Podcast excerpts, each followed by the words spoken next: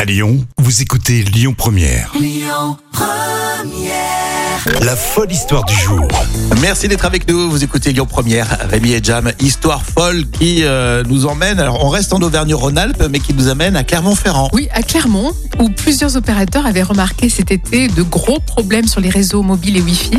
Et il y a eu une enquête hein, qui a été faite et ces perturbations étaient dues à un brouilleur de téléphonie mobile. Ah dingue, tu vas nous raconter ça. Ça énerve tellement. Ouais. Mais c'est vrai que je sais pas si ça vous le fait vous, mais quand ça commence à être brouillé, pas brouillé, on le sait pas, mais en tout cas quand on n'a plus de réseau, Ouais. euh, le wifi marche plus, mais ça agace de plus en plus. Et là, justement, ce brouilleur était utilisé par un habitant de Clermont-Ferrand.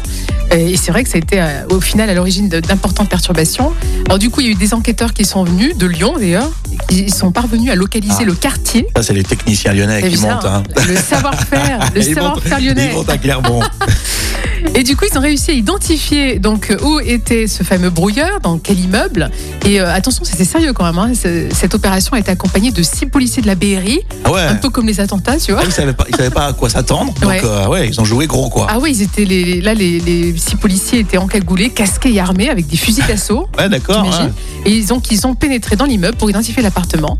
Et effectivement, il s'agissait d'un brouilleur multibande qui était installé dans un tiroir de meubles TV. D'accord, donc le propriétaire euh, connaît, touche bien un peu la technique là. Ah ben oui, et en plus euh, il indique son propriétaire justement l'avoir utilisé pour empêcher les voisins de se connecter en Wi-Fi sur la box de son appartement. Ah ouais, ça, ça énerve. Les voisins qui taxent ton Wi-Fi.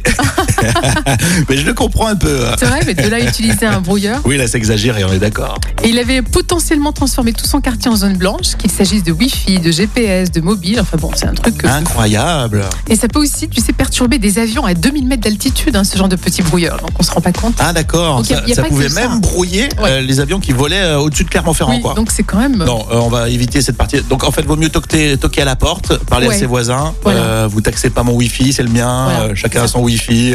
Bah, après, est-ce que c'est possible de taxer le Wi-Fi comme ça en sachant qu'il y a quand même des fois, le, tu sais, le- Bah ouais, Ah. bah, il était peut-être techniquement un peu parano, le Ouais, monsieur, hein, je pense j'ai aussi. l'impression. Bon, en tout cas, j'aime bien cette histoire, vous la commentez. Demain, on va y lire l'histoire folle de la semaine. On continue à jouer et vous offrir, justement, on parlait d'avion, un vol au départ de Saint-Exupéry, direction les Caraïbes. Votre voyage à gagner dans 30 minutes sur Lyon Première.